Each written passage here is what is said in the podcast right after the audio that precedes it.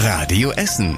Der Tag in fünf Minuten. Am 10. Januar mit Anja Wölker. Guten Abend.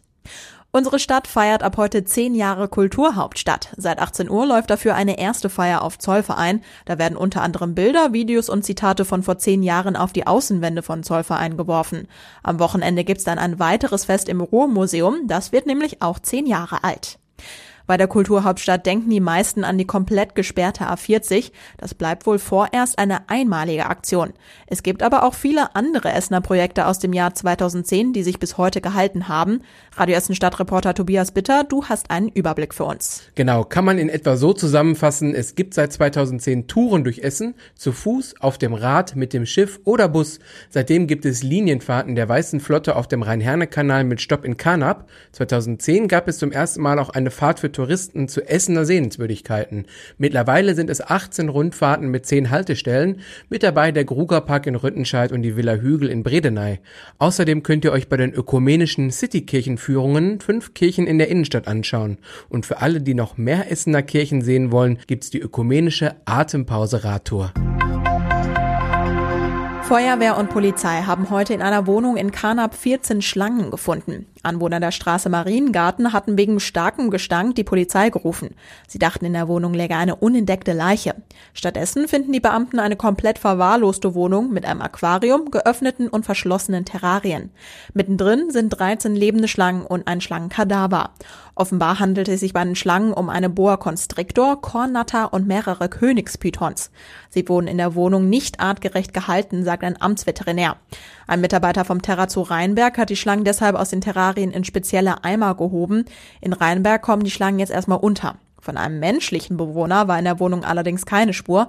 Den muss die Polizei jetzt ermitteln. Auf dem Gelände der Gustav Heinemann Gesamtschule in Schonnebeck ist der erste Bereich frei von Asbest. Dort wird die Schule neu gebaut. Auf dem Gelände wurden allerdings 26.000 Tonnen Bauschutt mit Asbest gefunden. Die Stadt hat die Baustelle deshalb in drei Bereiche eingeteilt. Jetzt ist der asbesthaltige Bauschutt im ersten Bereich weg. Dort soll später der neue Eingangsbereich der Schule hin. Für den Abtransport gibt es besondere Sicherheitsvorkehrungen. Unter großen Zelten gibt es spezielle Schleusen. Dort wird der Bauschutt erst in luftdichte Säcke und danach in spezielle Container gehoben. Im Herbst will die Stadt mit der kompletten Asbestentsorgung fertig sein. Nach einem Essensbrand in Überruhr ist eine tote Frau gefunden worden. Nachbarn an der Langenberger Straße haben einen Rauchmelder gehört. Dann sind sie mit einem Zweitschlüssel in die Wohnung der Nachbarin gegangen. Da lag die 59-Jährige leblos. Der Notarzt konnte nur noch den Tod feststellen. Die Wohnung war voller Rauch, ein Feuer gab es nicht mehr. Auf dem Herd stand aber abgebranntes Essen. Die Polizei ermittelt jetzt, ob die Frau durch den Brand gestorben ist.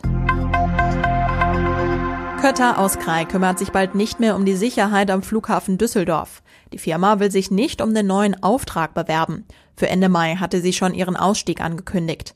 Kötter sagt, dass die wirtschaftlichen Rahmenbedingungen nicht mehr stimmen. Die spezielle Ausbildung der Mitarbeiter kostet wohl viel Geld. Gleichzeitig gibt es schon lange Kritik, unter anderem weil die Wartezeiten an den Kontrollen immer wieder sehr lang sind. Die 1100 Mitarbeiter sollen von der neuen Firma übernommen werden, heißt es. Kötter hat sich 15 Jahre lang um den Flughafen Düsseldorf gekümmert. Und was war überregional wichtig? Im Südosten Australiens haben heute 240.000 Menschen wegen der Brände einen Notfallalarm auf ihr Handy erhalten. Es ist über 40 Grad heiß, die Behörden rechnen damit, dass starker Wind neue Feuer auslöst. Seit Beginn der großen Buschfeuer im Oktober verbrannten in ganz Australien mehr als 10 Millionen Hektar Land, mindestens 26 Menschen kamen ums Leben.